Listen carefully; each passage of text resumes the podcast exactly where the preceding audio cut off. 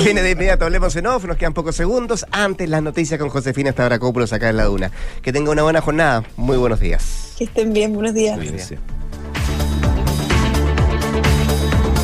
Emprendedor, esto te interesa. Sí, tú que decidiste emprender a pesar de que te llamaron loco. Ahora decides seguir creciendo con la mejor herramienta de pagos para tu negocio. Tribal, tarjetas, transferencias, transparencia.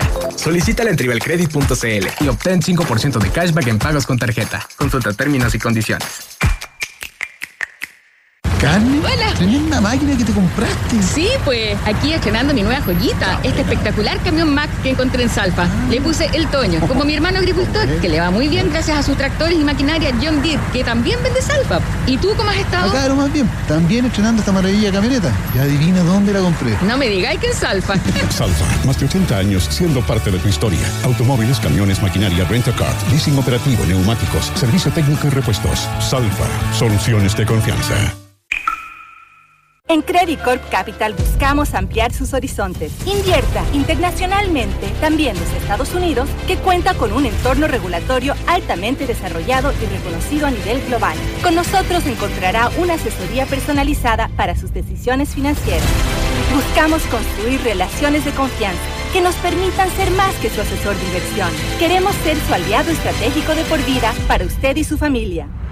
Credit Corp Capital, aliados potenciando sus decisiones. Presentamos Noticias en Duna con Josefina Stavrakopoulos.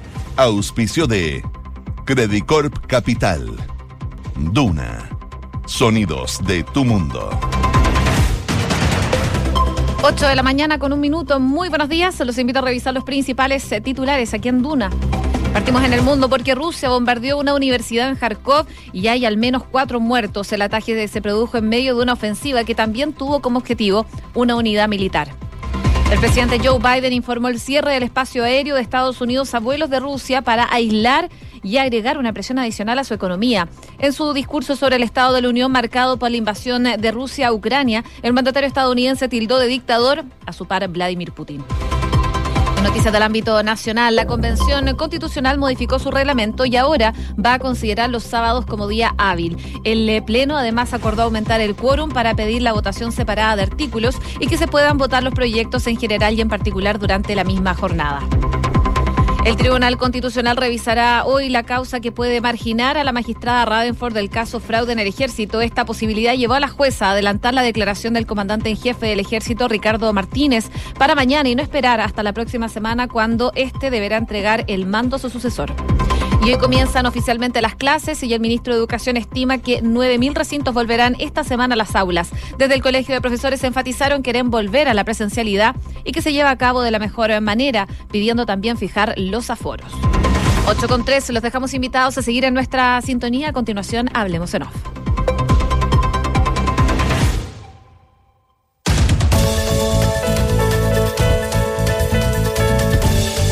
Duna presenta Hablemos en Off con Consuelo Saavedra y Matías del Río. Auspicio de Clínica Alemana, Mita Rentacar, Banchile Inversiones, AFP Habitat, Consorcio, Talana, Inmobiliaria Santolaya y Asociación Chilena de Seguridad. Duna, sonidos de tu mundo.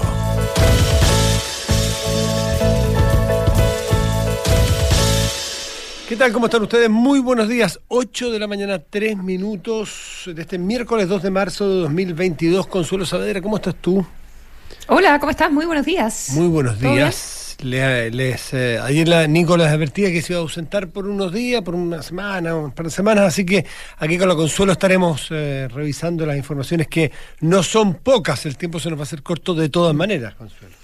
Eh, sí, partamos por, por Ucrania. Eh, ¿Te parece, Sí, claro. eh, eh, eh, con lo que parece, mm, eh, parece, parece, em, ser un- una intensificación eh, de, de la estrategia de, de ataque? Vamos a conversar más adelante en el programa con, eh, con una persona que, sí, que sabe de estas cosas, eh, Claro, ¿verdad? Estrategia militar, en fin, profesor en la Academia de Guerra. Eh, eh, pero eh, se confirma el ataque ya a objetivos civiles en, en las ciudades con em, una intención de cercar eh, las principales eh, ciudades, eh, ¿verdad? Tomándose además puertos, puertos fluviales, no consiguen todavía tomar Mariupol, pero es un enclave fundamental para poder asegurar la logística también, la, la llegada de combustible para... Mm, eh, para poder eh, tener funcionando la, maquinaria y con eh, mucho mm, con mucho llamado a garantía por parte de Ucrania, ¿verdad? De hacer una zona de exclusión aérea, lo que la OTAN se resiste, porque eso implicaría ya enfrentamientos directos con, con Rusia. Es, otro tipo de, escalada, más allá de que eso sea, yo lo que más escucho acá en la prensa británica. Eh, son, son llamados desde Ucrania, o sea, ese es como el tema de hoy. ¿Por qué no hacer una zona de exclusión aérea? Y, el ministro de Defensa británico y que sido toda la gente de la OTAN eh, diciendo que eso eh, está fuera de las posibilidades. Mm. Rodeando, ayer, fue un día de, especulaciones y de espera en cuanto a hipótesis militares, de eso vamos a hablar más adelante, porque, porque ese es el tema que nos, nos convoca para la segunda parte, pero, pero era espera porque este famoso convoy que le llamaban y que ayer tú hiciste mención, esta larga fila mm. de, de, de, de, blindados y tanques y, camiones militares, estuvieron detenidos y se hizo una cantidad de especulaciones al respecto de qué podía pasar, desde que desde, mm, desde militares que, que, se em, autocensuraban de participar, se especulaba, ¿no cierto?, que se habían bajado de la guerra, hasta eso se especuló, hasta que le faltaba combustible, o lo que parece ser que ocurrió al final, que estaban replanteando, recalculando cuál era la estrategia que iban a seguir. Y la estrategia que aparentemente eh, se, está, está, tomando el ejército ruso es el de rodear grandes ciudades, el de cercar grandes, grandes ciudades. Y los objetivos eh, civiles, Consuelo, de hace tres o cuatro días ya estamos escuchando que mm. hay objetivos mm. civiles. Por tanto, eso creo que no sería del todo justo decir que es la nueva estrategia. Hace rato que están dando a... O sea, bueno, hay, hay edificios que hemos visto mm. en... Hasta un hospital eh, oncológico infantil, Consuelo, anteayer, el domingo, en la tarde. Imagínate, eh, edificios de gobierno eh, estallando, bueno, en fin, esto, esto solo va aumentando con advertencias por lo demás, como, como ya lo sabemos, de, los rusos eh, a la población civil de que abandone, de, que se vaya mm. y de, que salgan fundamentalmente de Kiev también. Consuelo, ya, que vamos a dejar esa parte más militar, estratégica y política para la segunda parte, eh, eh, a, mí me llama la atención, y a estas alturas parece ser, lo voy a decir de una manera que, pueda, que parece frívola, pero para, para entenderlo, eh, como no esa típica frase que uno dice en broma, no eres nadie, si es como que está de moda, lo insisto, estoy, estoy usando un recurso de frivolidad para entenderlo, ¿no? Esto no tiene nada de frívolo porque es muy grave. Pero hoy día las marcas hoy día las empresas, hoy día eh, parece ser que hay un consenso de sumarse, y cuando te digo consenso es de que está, están prohibiendo la venta de los vodka, hasta Apple que no tiene funcionando el sistema de Apple Pay o hasta, no sé... Las distribuidoras de películas Exactamente, eh, sin estrenar, los equipos de fútbol, los conciertos, la música. Eh, Green Day eh, tenía un concierto, lo suspendió, pero claro, vi que estaban, no sé si Netflix o las marcas más clásicas, más típicas que recorren el mundo hoy día se suman a su manera eh, y, quiero agregar esto a, por ejemplo, este boicot que se hace, censura o sencillamente castigo, cada uno lo verá como sea, y creo que es interesante detenernos un segundo, a lo que hace eh, Europa o algunos países o la Unión Europea eh, con, con Sputnik y RT, que es Russian Today, este portal de noticias ruso, que es bastante propagandístico te puedo dar un ejemplo. Ayer en la noticia de la, de la torre, del ataque a la torre de televisión de Ucrania, el Russia Today o este RT le, le, pone, naturalmente no le pone que es un ataque, sino que le pone que explosión en torre eh, de televisión de Ucrania. Explosión, con sucesión cortocircuito, eh, y que no hay muertos. Bueno, ¿qué sentido tiene, qué sentido tiene bloquear un, eh, un eh, medio de comunicación estatal ruso en Europa? Ya, eh, RT y Sputnik, que es la agencia de noticias, mm. más allá de los contenidos, digamos. Mm. ¿A quién crees tú que dejen de desinformar? ¿Qué sacas con bloquearlo en Europa? Es mi pregunta. ¿Qué es lo que eh, está haciendo YouTube? ¿Qué, qué hizo TikTok? En Twitter todavía lo, lo puedes revisar. Google también lo está bajando. Algunos abren, eh, que se están como ajustando. Eh, porque al final el problema de la desinformación, fundamentalmente a mi juicio, es dentro de Rusia. eh, donde, eh, donde tiene mucho peso esos medios y donde la propaganda hace mella.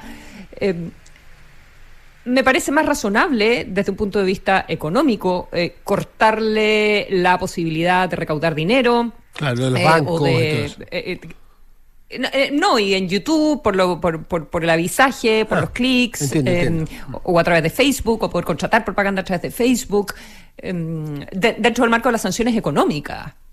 Bueno, qué sé yo. Yo te entiendo, Al pero- final, RT y Sputnik eh, me parece que es interesante cuando, cuando uno está en los países occidentales y, en Europa poder verlo. No me parece que le haga un daño eh, cortarlo, que al contrario, eh, eh, más los enardece, les das un, un elemento más para la desinformación cuando eh, lo relevante es que están viendo las personas en, en Rusia. Estaba viendo un- una nota de la BBC que hacía como una descripción de un día en la tele rusa, ¿ya? Y, y ponían, y ponían las cosas. Y, la mayoría de las coberturas eran en el Donbass eh, de partida, no tenían eh, gente en Kiev, ni, ni- o por lo menos no la mostraban. Y, y lo otro es que eh, algunos de los ataques decían que eran de los propios ucranianos contra los ucranianos. Bueno, el- O sea, que las bombas, que los bombardeos que mostraban decían que eran los ucranianos bombardeándose. Entonces, Mm. Claro, probablemente los ucranianos esa- grave al versus los ucranianos contra la invasión. Eso es lo que ha- Claro. Pero esto es más viejo que el hilo negro que, que la, la propaganda de los medios eh, en las guerras son fundamentales. Son fundamentales para poder demostrar que vas ganando, que poder demostrar o, o argumentar un hecho desde tu manera. El ejemplo que yo te daba de una torre que todos vimos explotar, que es una explosión y no un ataque. a- eh, y eso Raro que, forma... no, raro que no cayera la torre. Y de hecho en la tarde se re- retomaron las transmisiones. ¿eh? La, la- la televisión ucraniana logró restablecerla, no en esa torre naturalmente, supongo, en realidad, eh, restablecer la- las ¿Pero por qué transmisiones. no las, vot- ¿por qué no las votan? Pero Consuelo, Eh, tocaste un punto de que, claro, desde el punto de vista de los efectos, es en Occidente, yo creo, no tengo ninguna capacidad de medirlo tampoco, ni creo que nadie tenga posibilidad. Creo que hay una mayoritaria, una mayoritaria opinión de que lo está haciendo Rusia, al menos por los medios oficiales, los medios más grandes, los gobiernos, eh, los parlamentos, de que lo que está haciendo Rusia es una invasión eh, que está castigada por la opinión pública mundial. Por lo tanto, ahí tiene menos efecto cortar o, está menos propensa a que penetre la propaganda rusa, que sé yo, en Francia, en Inglaterra, en Estados Unidos o en Chile. Es mucho más potente que lo que pasa con la propaganda interna. Eso es verdad, sí, de todas maneras es verdad. Ahí es donde probablemente ellos saben menos que otras partes eh, y tienen menos voces críticas, porque hace rato que el régimen de Putin no permite la crítica, además, y la, y la prensa opositora. Pero, pero igual tiene un, un efecto, además del económico, eh, tiene un efecto, o sea, más bien una- un argumento que hay que plantear si es legítimo o no en ponerse a censurar medios. Eh, que es más de periodista, si se quiere, la, la, la, pugna. Pero, ¿es legítimo censurar los medios? Eh, ¿Cómo se le combate un medio que tú crees que hace propaganda o, o- o- o da información falsa? ¿Censurándolo? ¿Cortándole la sala solamente? Es una discusión. ¿Te fijas que es distinta a los efectos para la guerra o para la desinformación? ¿Es legítimo que las autoridades corten? ¿Qué crees tú? Difícil, pues. Difícil porque. Claro, lo que pasa es que el argumento es si es un medio de comunicación o es un medio de propaganda, cuál es la libertad eh, que tienen los profesionales Mm. eh, que trabajan ahí eh, de, de hacer un, un trabajo con, Mm. con información fidedigna. Entonces también eh, puedes argumentar de, la- de lado y lado. Em, claro, yo me, cen- me- me centro en, en los efectos de cortar Sí, esa sí, sí, información. eso es lo más eh, importante, co- sin duda. Porque al final tiene, tiene que ver con...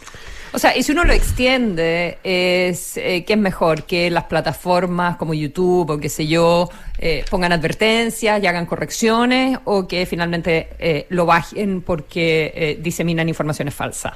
Eh, pero tendrías que ser una prueba de que estás diseminando información falsa todo el tiempo eh, o, o- o- o le pones una banderita, un flag. Eh, para advertir qué tipo de contenido se, Yo recomiendo se que está vean- diseminando ahí o lo bajas como bajaron a, a Trump.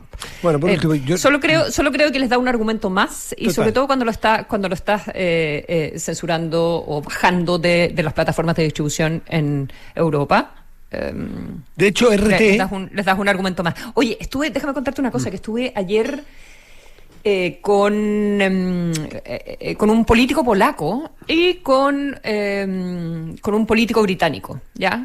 Una persona que ha ocupado muchísimos cargos, una persona mayor, pero que había estado por lo menos 13 veces con Putin en, su vida, te juro, por, por su trabajo. Muy interesantes las cosas que, que contaba, pero contaba el primer encuentro, que era como a fines de los 90. Eh, obviamente tenía una pésima opinión de Putin, este, este británico, eh, pero contaba que estaba en esta reunión diplomática, haciendo unas negociaciones de unos acuerdos comerciales, y eh, que era primer ministro en su minuto, y mm, cómo les mentía directamente, porque eh, había informaciones que llegaban en ese minuto de, de- una explosión en una zona de Rusia, entonces ellos le preguntaban, sí, sí, les voy a contar después, les decía Putin, después les informo de eso. Nos podría nuevamente encontrar una hora después, y negó lo que era, lo que ya salía por, las, por, por, por toda la, digamos, la, la prensa, eh, y él negaba, pero delante de, eh, De de estas delegaciones Ah. de Occidente y delante de, de la evidencia.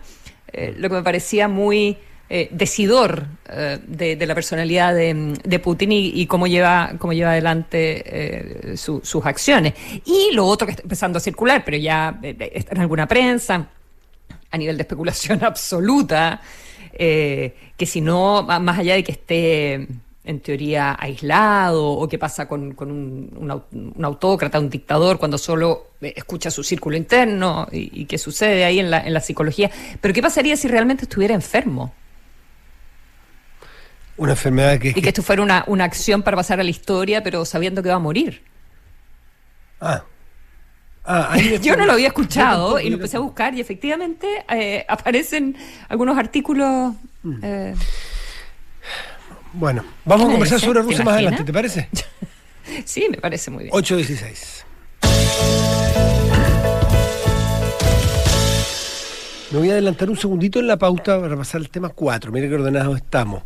Porque estaba mirando y yo decía, bueno, me- tempranito leyendo cosas de COVID, ¿qué más se puede decir? Que bueno, que las cifras van bajando. Y una de las cosas que se puede decir es que eh, de cuando, cuando empezamos a entrar en este último pic, ¿no es cierto?, de enero, fin de enero y febrero, eh, que nos asustamos de que la cosa se pudiera ir de las manos, afortunadamente no fue así, y vino también de cerca con el inicio de las cuartas, cuartas dosis o qué sé yo, o, nuevo refuerzo, eh, es que nos, nos decían que aquí sí sirve la historia de países que van en otro hemisferio y en otra estación del año, como tú que estás en el futuro, para ver cómo se ha comportado. Y efectivamente nos decían que esto iba a ser un pic rápido, pero también de una caída rápida. Yo no había mirado cifras del eh, famoso R. Y Yo recuerdo si antes de irnos a fines de enero que el R ¿Tu iba... favorito? ¿Tu letra favorita? Mi letra favorita, el R efectivo, es decir, cuántas personas están contagiando cada contagiado. Si yo ando irresponsablemente en el metro hoy día contagiado, ¿a cuántos voy a, en promedio, voy a contagiar? Y iba como cañón para arriba, Consuelo. Yo me fui de vacaciones, me acuerdo, muy, eh, muy triste porque decía, bueno, esto solo crece y esto solo hace que eh, esté lejos la cumbre de esta montaña. Pero mirando esa cifra, Consuelo, quiero decirte que bajó muy rápido efectivamente y sin darnos cuenta, ni creo que fue noticia, eh, hoy todas las regiones de Chile, salvo Ñuble, todas, están con un R bajo y, y bastante, bastante, voy a decir una, bastante bien bajo, que es un buen indicador. Déjame ver el último que tengo aquí. El, está con 08, 07, 08, algunos 09, 90, pero solo Ñuble está sobre uno que está con 106, pero en general está bastante, bastante bien. Y, y solamente eh, plantearte que no, no, yo al menos, bueno, yo estaba de vacaciones, tampoco estaba tan atento a los medios, pero el R positivo bajó de 1 exactamente el día 17 de febrero. Llegó a estar, para que tomemos de, llegó a estar en 1.6 a nivel nacional, ya no regional, a nivel nacional el 29 de enero, así de rápido, el, el día 17, perdón, después de, de su pic en 1.6, pasó la barrera del 1 hacia abajo el día 17 y hoy día el R efectivo a nivel país está en 0,87. Esa es una muy buena noticia por donde está estacionado o por donde está circulando este R, en qué parte del gráfico y sobre todo la curva de tendencia que es clarísima, a la baja desde mitad de febrero. Eso hace pensar entonces que por al menos por ahora vamos en un buen camino y además las cifras diarias indican que efectivamente vamos por esa senda. ¿Mm? Eso entrando al colegio, esto coincide con la entrada de los colegios, es bueno porque la pregunta era si se iba a cumplir el principio que planteó el presidente Boric de las escuelas son lo último que se cierran y lo primero que se abren. Bueno, hoy día se están abriendo y ojalá, y no hay por qué pensar que se irían a cerrar, ¿no es cierto? Dado sobre todo las cifras que yo te, estoy planteando. Eh, eh, sí, y me parece que mm, que estas buenas cifras permiten que, entre comillas, eh, todos salgan con la frente en alto. Mm. Eh, los alcaldes que han sido más eh, reticentes a reiniciar, o el colegio de profesores, finalmente todos pueden decir, evaluando la situación, evaluando las circunstancias, están las condiciones para que volvamos, eh, eh, pero todos pueden eh, retroceder o pueden decir que no retrocedieron, porque son las cifras positivas las que permiten regresar a, a clase. pero centrándonos en los resultados, son muy buenos resultados. Y muy bueno que los niños mm. comiencen, o sea, buenos resultados de la enfermedad de de lo que está pasando con la pandemia, pero me refiero a, que los niños puedan volver a clase y, y comiencen el año con Mm. buen pie. También las camas recuperar los aprendizajes. Que, al final era lo que siempre nos importaba, ¿no es cierto? Lo, relevante, y eso ah. lo hemos dicho los dos años, hemos aprendido que, claro, las cifras son un buen indicador, pero lo relevante son, donde aprieta el zapato, no es cuántas personas tienen mm. COVID, cuántas personas caen en camas UCI, porque son personas que tienen alta probabilidad de morir, y ahí estaba el problema. Y en esta última ola que tuvimos, de, Omicron fundamentalmente, eh, nunca fue un problema que nos tuviera con el agua al cuello. Y la maravilla es que, dice el subsecretario Duñac hoy día, en que eh, luego de observar un aumento significativo en el aumento de casos confirmados que se produjeron al principio de enero, afortunadamente en los últimos días hemos entrado en una fase de descendente de la curva. Y respecto de las camas, dice, eh, habla de, en la actualidad contamos con 2.500 camas UCI habilitadas, 94 más que la semana pasada, de las cuales 2.322 están ocupadas, son el 93%. Eh, dice que la disponibilidad de la red integrada, eh, contamos con 185 camas críticas para todos los pacientes que puedan requerirlo. O sea, eso también está cediendo, es un estupendo escenario COVID considerando siempre los cuidados, considerando siempre que eh, hay campañas de vacunación y que, hay que ponerle, digamos, y que hay que seguir atento y la mascarilla. Viste que Jimena Aguilera, eh, una de nuestras eh, doctoras médicas que, que consultamos, porque saludista... Epidemiólogas favoritas. claro, una de nuestras epidemiólogas de cabecera, eh, ponía en duda, eh, eh, o más bien es parte de la duda que se tiene sobre la utilidad de la mascarilla en espacios públicos, porque hay países donde la mascarilla no se ha dejado de usar y Chile es uno de ellos y otro aunque la mascarilla era prácticamente un, un, tema casi que se veía como algo ridículo. Bueno, es un tema que se va a entrar a debatir prontamente si es que seguimos en estas curvas hacia la normalidad. Son las 8.23. Tres.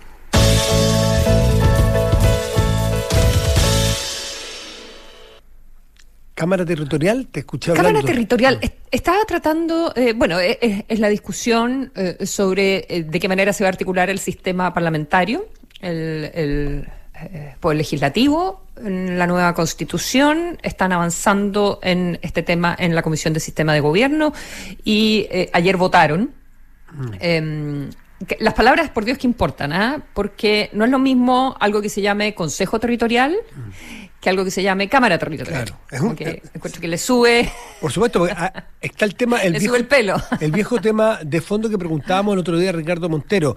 Más allá de las, de las, de las facultades que vaya a tener este nuevo órgano que se está creando, este nuevo cuerpo, ¿va a ser, se, vamos a tener unicameralidad o bicameralidad? Y él decía, no, no, no, bicameralidad. Él nos aseguraba que, que el diseño es pensando en, una, en otra cámara. Eh, y esto lo de ayer se confirmó lo que lo, que estuvimos conversando con, con, Ricardo Montero, que es uno de los coordinadores de la, de la comisión el, mm. el, día lunes. Ya lo que se votó al final fue súper parecido a, em, se sigue avanzando en todo, caso, en, todo caso, pero eh, parecido a lo que él nos conversaba eh, por 14-11, ¿ya? Esto no significa que, eh, que vayan a estar los votos para aprobarlo en el Pleno, ni mucho menos. Porque tienes 11 solo en la comisión, ¿verdad? Que no estuvieron de acuerdo con aumentarle las atribuciones a esta, mm, Cámara, ¿cómo se llama ahora? Cámara Territorial, eh, que por una parte todo lo que tiene que ver con...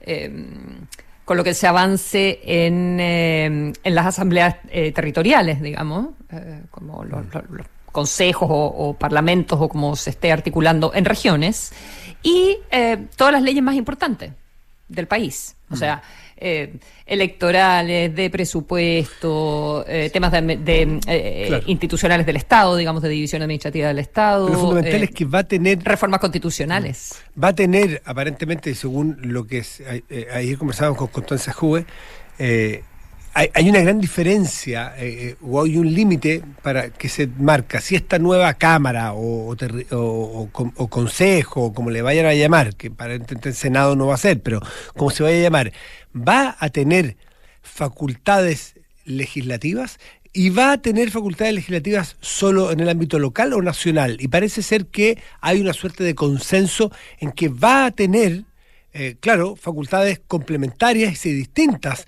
a la Cámara de Diputados. ¿a qué te refieres con consenso? ¿Consenso no, no consenso, pero aumenta... no ningún consenso. No, no hay consenso, consenso sería todos. Pero aumenta eh, la, la, posibilidad, según lo decía Constanza Juve, de, o ya se va comprendiendo que este nuevo consejo o este nuevo órgano, eh, que no ¿Cómo se van a llamar? ¿Cómo se van a llamar? Pero, pero va a tener va a tener facultades legislativas a nivel nacional. Eso es lo que conversaban. No solamente cosas locales, territoriales, sino que, por ejemplo, el presupuesto nacional, decías tú. Eso es parte de las facultades que aparentemente va a tener, revisar el presupuesto. Reformas constitucionales, presupuesto, ley electoral, em, todo lo que tenga que ver con tributos, eh, administración, o sea, eh, división administrativa del Estado, todo eso. Mm. Pero no las leyes como del día a día. Mm. Mm. Ayer José Miguel Insulza, que conversábamos con él y ya tiene cierta experiencia en su primer periodo como senador, dice que mirado al otro lado, él, sostiene que tiene que haber dos cámaras. Él dice, cámaras espejo, una lecera sería, ¿no es cierto? Una de las propone. ¿Para qué? Eh, pero que él reconoce que hay un montón de leyes que es absolutamente necesario toda la tramitación legislativa de hoy, en algunas leyes, que bastaría con que estuviera en una de las leyes, en una de las cámaras. En cambio, que hay otras que sí es muy bueno el contrapeso y es muy bueno revisarla en ambas cámaras. O sea, aquí hay literalmente de todos los matices que uno quiera. Eh, por eso es que es re importante el cómo va a quedar y no quedarse en el blanco y negro. Oye, el Congreso, respecto del Congreso plurinacional, que sería la, la Cámara Grande mm. ya y, que vería las leyes, eh, sí se aprobó el tema de la composición paritario, asegurando que al menos el 50% de su composición sean mujeres y que exista una representación efectiva de identidades trans y no binarias. Mm. Ese es tu comentario. No, no, eh, es que lo que pasa es que... Eh, no está fácil. No, es fácil y, este es un tema...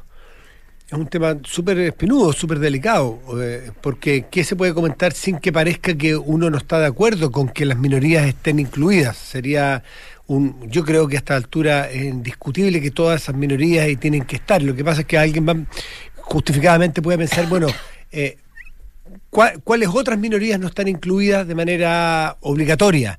Eh, la equidad de género eh, no es consenso, nuevamente, para que no me corrijas, pero me refiero a que está bastante aceptado, que las cosas son paritarias. Ah, no sé cuánto, no sé, no sé cuánto no sé por cuánto se votó ese, ese mm. artículo. Pero si entramos al. porque es voto en la comisión, recordemos. Pero si entramos más en profundidad y además tiene que ser no binario y además tiene que haber trans y además. Es decir, hay otros van a decir, y no quiero poner ejemplos porque pueden parecer como burlesco, que es lo que menos quiero hacer. Bueno, ¿y por qué entonces no ponemos, no le aseguramos a otras minorías también? Y eso puede ser eh, delicado hasta dónde y dónde están los límites. Creo que lo de la equidad de género es lo suficientemente eh, ajustado a las necesidades de la sociedad moderna y, hay una comprensión de la sociedad chilena al menos de que para allá vamos y que está bien que así sea y forzar el que haya equidad, pero entrar en cada una de la especificidad creo que puede ser delicado, que puede ser, eh, no es peligroso, pero, pero delicado en cuanto a cuál es el límite, quién los elige, cuáles son esas minorías que hay que asegurarle escaños o hay que asegurarle presencia. Eh, no sé si se Oye, entiende el punto. Eh, a propósito de mm, integración de eh, organismos, se ve hoy día en el Senado, está en tabla eh, la mm, eh, modificación constitucional para poder eh, permitir la renuncia de Rojas Vade. ¿Ya? Esto es una modificación al artículo 134 de la Constitución Política de la República y eh, lo que plantea es que mm, en casos graves acreditados por el Tribunal Calificador de Elecciones, ¿ya? que afectan severamente podrán renunciar a sus cargos cuando hechos graves afecten severamente su desempeño o pongan en riesgo el funcionamiento de la Convención Constitucional y así lo califique el Tribunal Calificador de Elecciones. ¿ya? Eso es lo que se trataría hoy. ¿Cómo es el reemplazo? Eh, que también tiene que ver, y por eso me acordé, no solo porque es importante que esto se resuelva y se vote, eh, eh, porque también tiene que ver con la paridad. ¿ya? Se tiene que reemplazar, eh, según la reforma, por la siguiente persona en la lista, pero del mismo sexo. No importa la votación que haya. ¿Ya? Y la persona se llama Andrés Alejandro Cuevas. Obtuvo 4.333 votos. Este es el distrito 13. ¿Ya? Hay dos mujeres que tienen más votación. No, una que tiene más votación, Camila Torres, em, pero eh, sería el señor Cuevas, si es que se aprueba esto, de la lista del pueblo. Ocho, se ve hoy. 8 de la mañana, 31 minutos.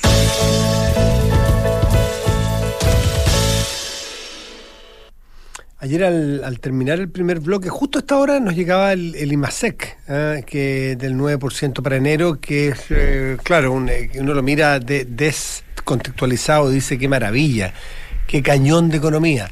Pero obviamente sabemos que eso no es así. Primero hay que decir que es un poco menor de lo que esperaba el mercado. Segundo, que si uno lo mira desinstitucionalizadamente, es decir, comparándolo con el mes pre que lo precede y no con el mismo mes del año anterior, uno ya ve una baja del 1%.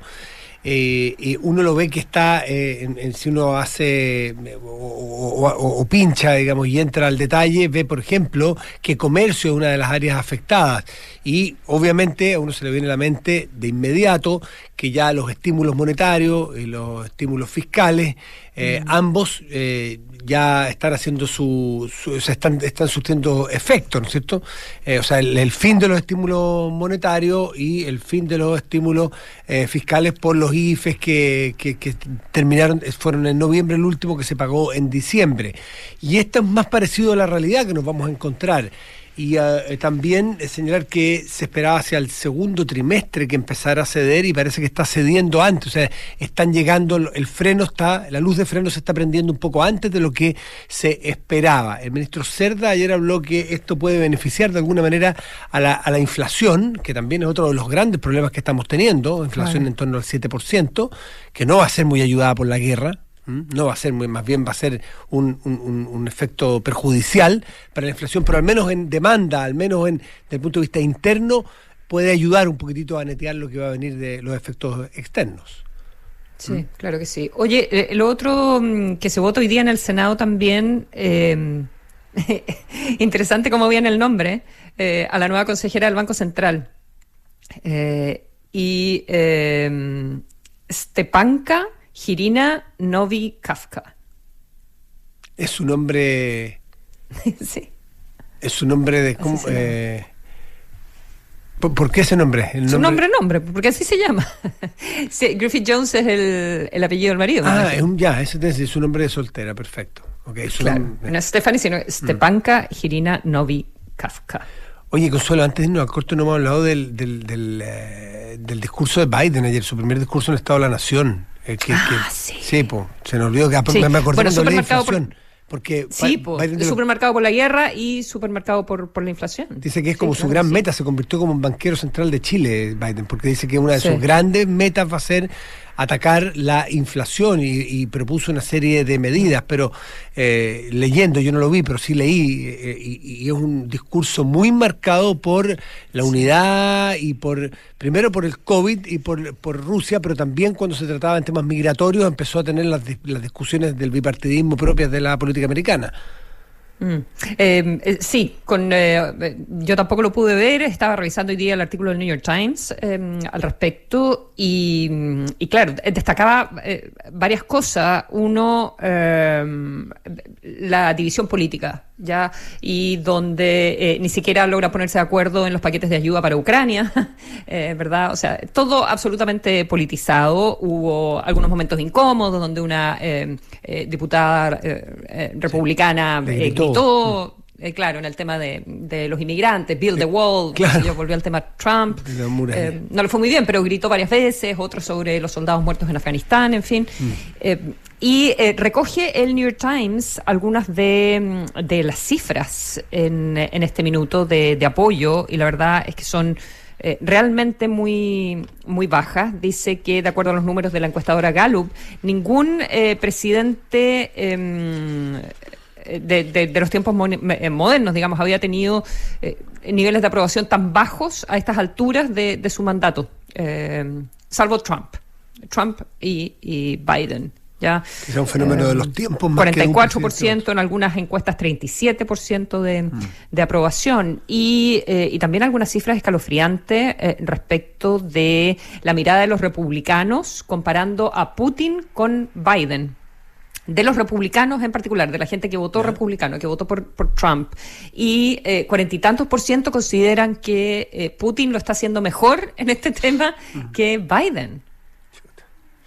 Eh, entonces, el nivel de, distorsión. Y lo otro que me llamó la atención para terminar con, con Biden es que el New York Times em, dedica un párrafo del artículo principal sobre el, sobre el discurso a eh, como, como la, performance que tuvo. Dice el señor Biden habló con una voz eh, fuerte, pero eh, se equivocó un par de veces con las palabras. Ya en diferentes momentos del discurso dijo iraníes en vez de ucranianos, dijo América cuando quería decir Delaware y dijo em, profits cuando tenía que decir precio. Em, eh, prices, ¿ya? Pero en todo caso se veía energizado eh, y, al terminar el discurso se acercó a, conversar con los parlamentarios. Que dedica un párrafo. Que no nos miren a eh, nosotros las equivocaciones. 8.36. No.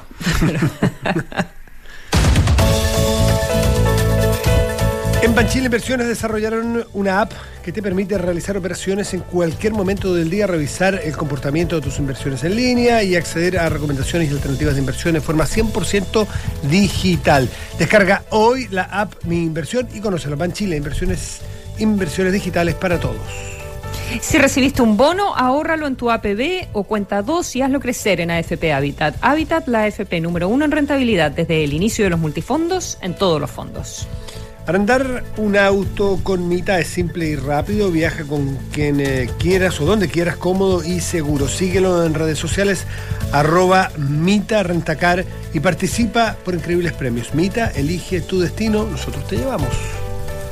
Porque un buen inversionista busca números y no palabras. Decídete hoy por un departamento Santolaya. Te regala hasta 24 dividendos para comprar con solo el 10% de pie.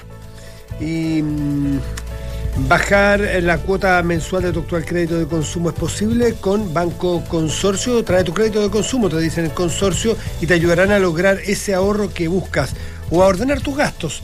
Tendrás la asesoría de ejecutivos expertos para tomar la mejor decisión. Haz hoy tu solicitud de portabilidad en consorcio.cl.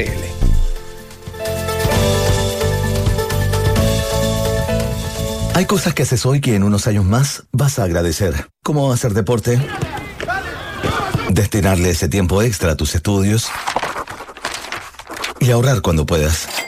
Ahorra para ti, ahorra para tu futuro. Si recibiste un bono, ahórralo en tu APB o cuenta 2 y hazlo crecer en AFP Habitat. Habitat, la AFP número uno en rentabilidad desde el inicio de los multifondos en todos los fondos. Infórmese sobre la rentabilidad de su fondo de pensiones, las comisiones y la calidad de servicio de las AFP en el sitio web de la Superintendencia de Pensiones www.spensiones.cl. ¿Qué tienen en común un restaurante con un colegio? O una minera con una oficina? Lo que tienen en común es que vuelven con todo y seguros, junto a la H. En la Asociación Chilena de Seguridad seguimos entregándote todas las herramientas que necesitas para que tu negocio siga funcionando. Volvamos con todo, volvamos seguros. Súmate al partner que te apañan todas. Súmate a la H. Las mutualidades de empleadores son fiscalizadas por la Superintendencia de Seguridad Social www.suceso.cl. Descarga y usa la aplicación Mi Inversión. Con ella podrás realizar operaciones en cualquier momento del día, revisar el comportamiento de tus inversiones en línea y acceder a recomendaciones y alternativas de inversión de forma 100% digital desde tu celular. Hazte cliente hoy mismo en banchileinversiones.cl. Banchile Inversiones. Inversiones digitales para todos. Digitaliza los procesos del área de recursos humanos con Talana, la más completa y robusta plataforma de gestión de personas. Gracias a los módulos de remuneraciones, asistencia y turnos, comunicaciones, firma digital, centro de requerimientos y desarrollo organizacional, Talana ha ayudado a las empresas a reducir sus costos operacionales en más de un 30%. Únete a las miles de empresas que ya han digitalizado su área de recursos humanos. Con Talana, rediseña la forma de trabajar. Conoce más en talana.com.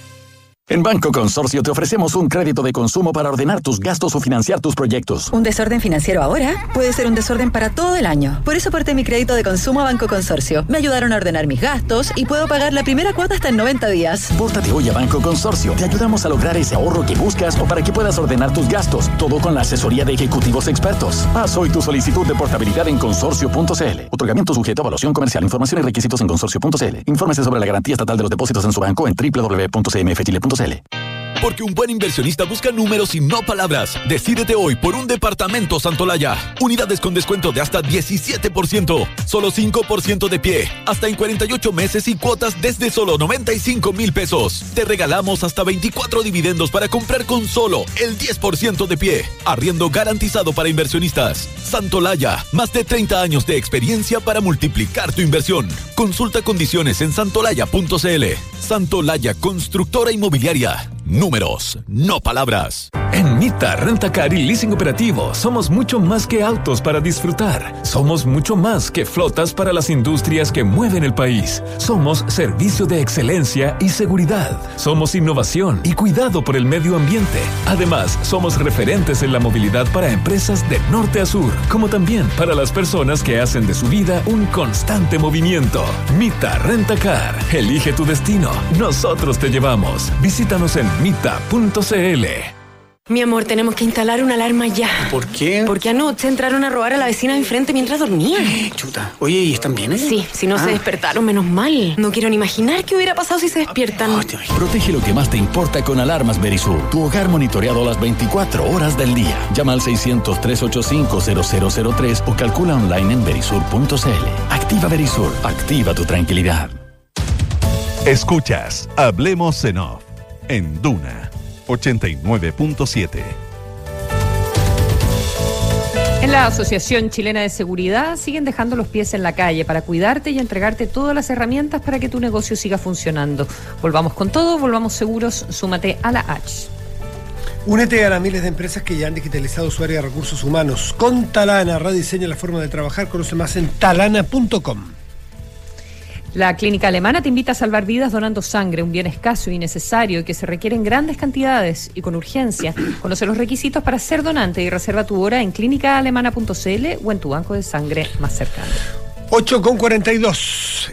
Y presentamos a nuestro invitado Consuelo. Es el eh, doctor en Historia, magíster en Ciencias Políticas y Relaciones Internacionales, profesor de la Facultad de Artes Liberales de la UAI, Fernando Wilson. Fernando, ¿cómo estás? Buenos días. Hola Matías, buenos días. Está ¿Cómo- con- Muchas gracias por la invitación. Consuelo está, Consuelo Saavedra también está con nosotros eh, en este momento. Perfecto. Y, y, bueno, queríamos, quería partir yo particularmente eh, per- tratar de, de- preguntándote eh, te- para tratar de entender la estrategia en estos seis días ya de ataques rusos, la estrategia que tú ves, a tu expertise, eh, que está siguiendo Putin o que pudiese pensarse que va a seguir Putin hacia adelante, qué conclusiones se pueden sacar.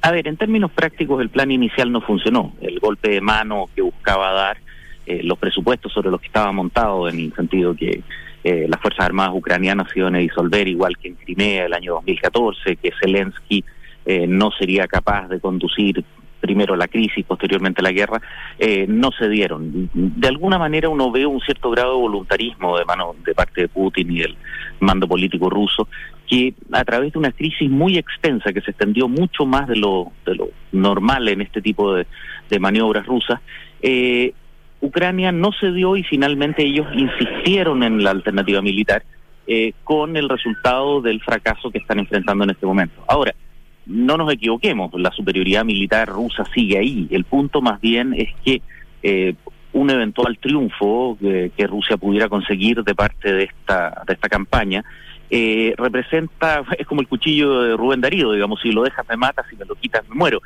Si es que ellos persisten en operaciones militares, las sanciones van a continuar acumulándose y la pérdida de imagen internacional es brutal.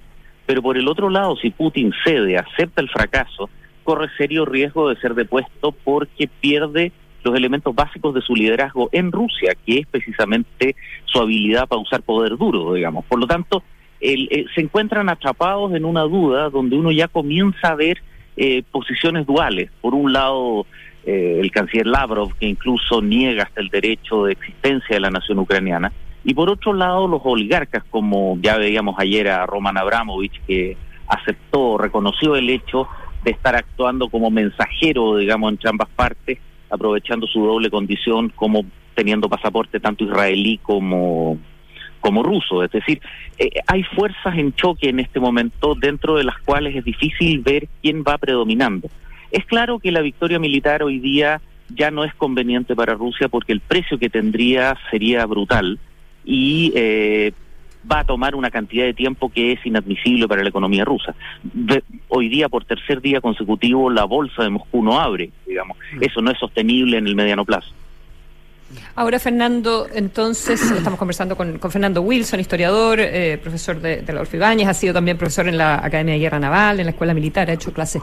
Eh, eh, entonces, lo que estamos viendo ahora de ya ataques, bombardeos en edificios en las ciudades, eh, también reportes de eh, misiles que llegan en zonas civiles, eh, muertos, muertos civiles. ¿A, a qué estrategia obedece? ¿A poner presión? Eh, ¿Podría ser a poner presión para en una negociación decir, bueno, me retiro, pero bajo estas condiciones y con estas garantías de que OTAN no avanza, etcétera, etcétera? O sea, necesita una victoria, algo. Eh, ya llevamos casi una semana y todavía no conquista ninguna ciudad grande. Hoy día en la mañana se habrá se hablaba de que Chernihiv habría podido habría caído, digamos, y algunas ciudades en el sur, pero ni Kharkov ni eh, Kiev lo han hecho. Eh, Putin necesita algo con lo cual sentarse a la mesa. Esa fue, en algunas interpretaciones, digamos, la razón por la cual hubiera recurrido a la amenaza nuclear el día domingo pasado, precisamente para recordarle al mundo de que si bien es cierto en esta campaña no les está yendo bien, siguen siendo una potencia nuclear de primera línea, digamos. Por lo tanto, de alguna manera queda atrapado, digamos, Putin en la necesidad de tener algo que poner sobre la mesa para poder negociar y exigir. Qué bueno fue lo que quedó también en evidencia en las negociaciones en eh, Bielorrusia antes de ayer. Es decir, Pero bombardeos, eh, a, civi- bombardeos a civiles o sitiar las ciudades, eh, ¿no es eso algo para poner en la mesa para, para negociar? ¿O, o tú crees que Mm, tiene que no. tomar, A ver, es que- eh, tomar posiciones eh, geográficamente hablando? O sea, claro, tiene que tener algún trofeo en el sentido de una gran capital, pero el bombardeo a civiles es de alguna manera una consecuencia indeseada de la necesidad de quebrar eh, la voluntad de los defensores eh, ucranianos, que ha resultado muy superior a la esperada. En ese sentido, por ejemplo, los ataques sobre Kharkov, ayer se mostraban videos sobre un lanzamiento de submuniciones, digamos, ya sea bomba racimo o cohetes, digamos, eh, sobre una serie de un complejo habitacional, digamos, unos edificios de departamentos y también sobre un mall.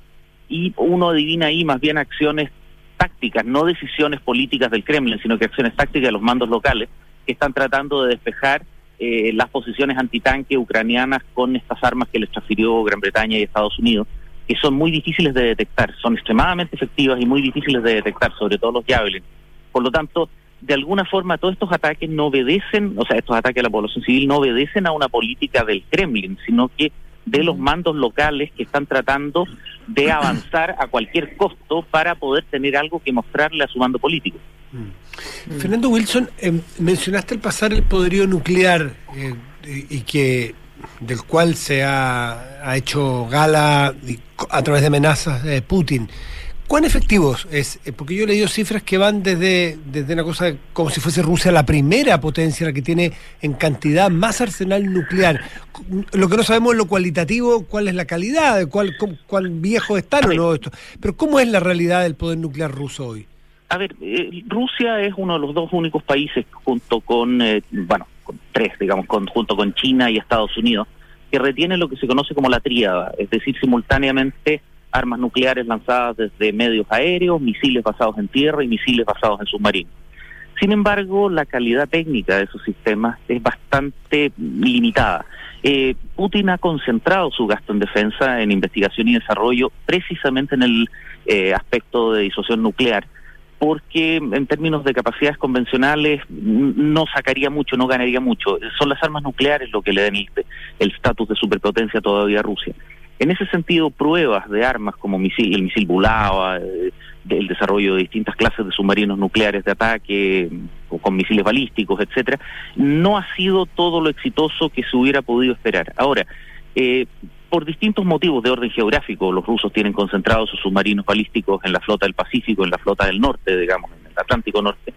Eh, tienen limitaciones en términos de salir al mar o sus misiles basados en tierra de poder realmente reaccionar. Es decir, no es una herramienta práctica en términos de amenaza. Ahora, donde los rusos sí tienen una variedad enorme en la cual Occidente prácticamente ha, ha abandonado ese terreno, es en las armas nucleares tácticas. Ellos tienen una vasta gama de sistemas para poder lanzar bombas nucleares de, de capacidades o de potencias limitadas para despejar problemas específicos de carácter también limitado. En ese sentido, eso abre una ventana un poquitito más peligrosa. Por ejemplo, ¿cuándo, cuándo, ¿cuándo usaría uno? un- qué, qué características tienen? ¿Qué alcance tienen? No, son- y, y para qué tipo de, de objetivos uno los usaría? A ver, esas armas se diseñaron durante la Guerra Fría, básicamente para permitirle al ejército ruso y a los ejércitos del Pacto de Varsovia haber podido desarrollar una campaña que en ocho a nueve días los llevara desde la frontera entre las dos Alemanias y Checoslovaquia hasta el río Rin. Eh, son armas de muy baja potencia, estamos hablando de un medio kilotón, un kilotón, un décimo gruesamente de lo que fue la bomba de Hiroshima, un poquito menos incluso. Eh, son armas incluso en las cuales se puede regular la potencia, se llama dial yield, en, en el sentido de y que pueden ser lanzados como proyectiles de artillería, bombas de aviación, pequeños misiles tácticos, etcétera. Occidente también las tenía, pero en su enorme mayoría las descartó tras la Guerra Fría. Los rusos retienen eso y si bien es cierto figuran dentro de la cuantificación de cabezas de combate nucleares, no está claro eh, los vectores de lanzamiento, es decir, a través de cómo los podrían lanzar. Eh, O sea, no sabemos si están dentro de Ucrania ya, en alguno de esos camiones o qué sé yo. Exacto, perfectamente podrían estarlo y eh, son muy fácilmente transportables, se pueden llevar en un helicóptero con relativa facilidad. Y, eh, digamos, sigue siendo, por favor, una alternativa que todavía está fuera de la mesa eh, de lo razonable, digamos. Pero eh, Putin ha demostrado tener una voluntad de hierro que no está dispuesto a ceder y de alguna forma también vemos a un Putin muy co- que comienza a estar muy complicado por dentro. Se ha reportado relativamente poco, pero ya son cerca de 6.000 los detenidos en manifestaciones en Moscú, en San Petersburgo. Es decir, de alguna manera va a tener que comenzar a producir resultados relativamente pronto, so pena de su frente interno. Y la tentación de uso de un instrumento de estas características, aunque sea la amenaza eh, de una pocket bomb, digamos, pudiera llevar a eh, que se lo comience a considerar dentro de los análisis. Ahora, reitero, todavía en este momento no estamos viendo una, una opción de esas características, sobre todo porque no hay un blanco a donde lanzarlo.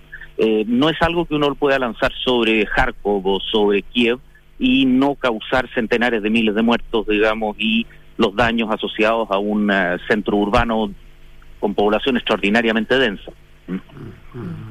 ¿Qué significa el, pe- el petitorio de una zona de exclusión aérea que, que, ha- que han insistido tanto, eh, no solo en Ucrania, en, en otros países también de Europa eh, del Este, algo a lo, a lo que la OTAN se, se niega? A ver, uno de los aspectos más claros de superioridad que tiene la OTAN es en su poder aéreo. No solamente cualitativo, sino que también cuantitativo. Las, fuerzas aéreas de la OTAN, sin un esfuerzo político mayor, podrían efectivamente establecer un área de no vuelo sobre, sobre Ucrania y hacer prevalecer su superioridad tecnológica y numérica. Eh, el problema de eso es que, digamos, eso implica hostilizar y eventualmente entrar en combate directamente con la Fuerza Aérea Rusa. Eso significa enfrentar y derribar aviones rusos. Y ahí no queda claro cuál pudiera ser la reacción de Putin en términos de escalar el conflicto.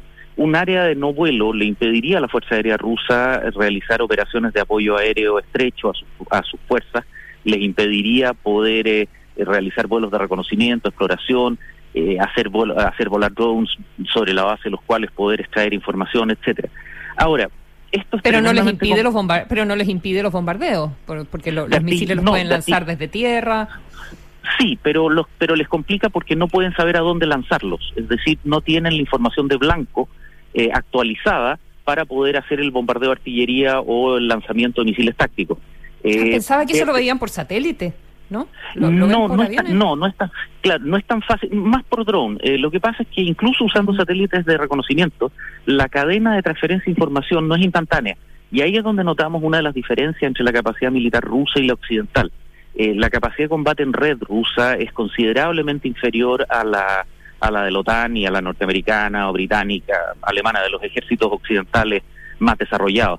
Ellos en general tienen aspectos de desarrollo muy puntuales en áreas específicas a donde han concentrado inversión, ciberguerra, por ejemplo, pero eh, en términos de sus capacidades militares convencionales, es una fuerza que está más cercana a los 90 que al año 2021. Y de hecho se nota en el material que ellos están util- utilizando, digamos, o sea, eh, se trata de medios comparativamente antiguos, tanques de la década de los 80, 90, la última generación de la Guerra Fría, por decirlo de alguna forma. Pero la OTAN no está dispuesta a, a entrar ni siquiera en, eso, en esos términos de, No, de garantizar una zona de claro. exclusión aérea. Es que, perdón, Fernando, da la impresión de que la OTAN no está dispuesta a entrar en ninguna refriega, no voy a decir cuerpo a cuerpo, o avión a avión, o sea, no enfrentar ninguna fuerza militar de la OTAN con ninguna rusa porque es una chispa que no saben dónde termina, ¿o no? No, exacto, y además porque esto de alguna manera viola una de las reglas cardinales de relación entre bloques que viene desde la Guerra Fría. De la misma forma que la OTAN no intervino, por ejemplo, para la primavera de Praga en el 68 o para el levantamiento de Budapest en el 56, eh, y de la misma forma que Rusia no intervino en Afganistán en el 2001 o en Irak en el 2003, digamos, o Irak en el 91 tampoco. Es decir, hay un respeto de las áreas de influencia. Una cosa es que lo que esté haciendo Putin sea impresentable, otra cosa es actuar eh, fuera de la Carta Atlántica. Intervenir en, eh, en Ucrania hoy día, por doloroso que ello sea, eh, significa, o sea, por doloroso que sea, no hacerlo, la verdad es que no tiene una justificación dentro de la Carta Atlántica porque no hay ningún miembro que esté siendo atacado o todavía. Eh, Ucrania no es miembro. De hecho, la pertenencia de Ucrania es al Partnership for Peace, una suerte de coordinación para misiones de paz tiene la OTAN, de la cual, suprema ironía, también es miembro Rusia. digamos. Es decir, no, no, no, hay, no existe ningún elemento a través del cual se pudiera justificar eh, la intervención de la OTAN en este esquema. Otra cosa es que eventualmente Estados Unidos o algún Estado miembro lo hiciera en forma individual y soberana, pero la OTAN como organización no puede invocar ni el capítulo cuarto ni el capítulo quinto de la Carta Atlántica. Fernando Wilson, eh, historiador de la, eh, de la Escuela de Artes Liberales, de Facultad de Artes Liberales de la UAI, muchísimas gracias por conversar con nosotros, como siempre. Que esté muy bien. Por favor, muchas gracias a ustedes. Gracias por la invitación. Chao, chao, gracias. Consuelo, ya viene información privilegiada y cartas notables con Bárbara Espejo. Bárbara Espejo, sí. O- hoy los golpes de Hemingway a Fitzgerald. Así que luego información privilegiada. Que tenga un muy buen día.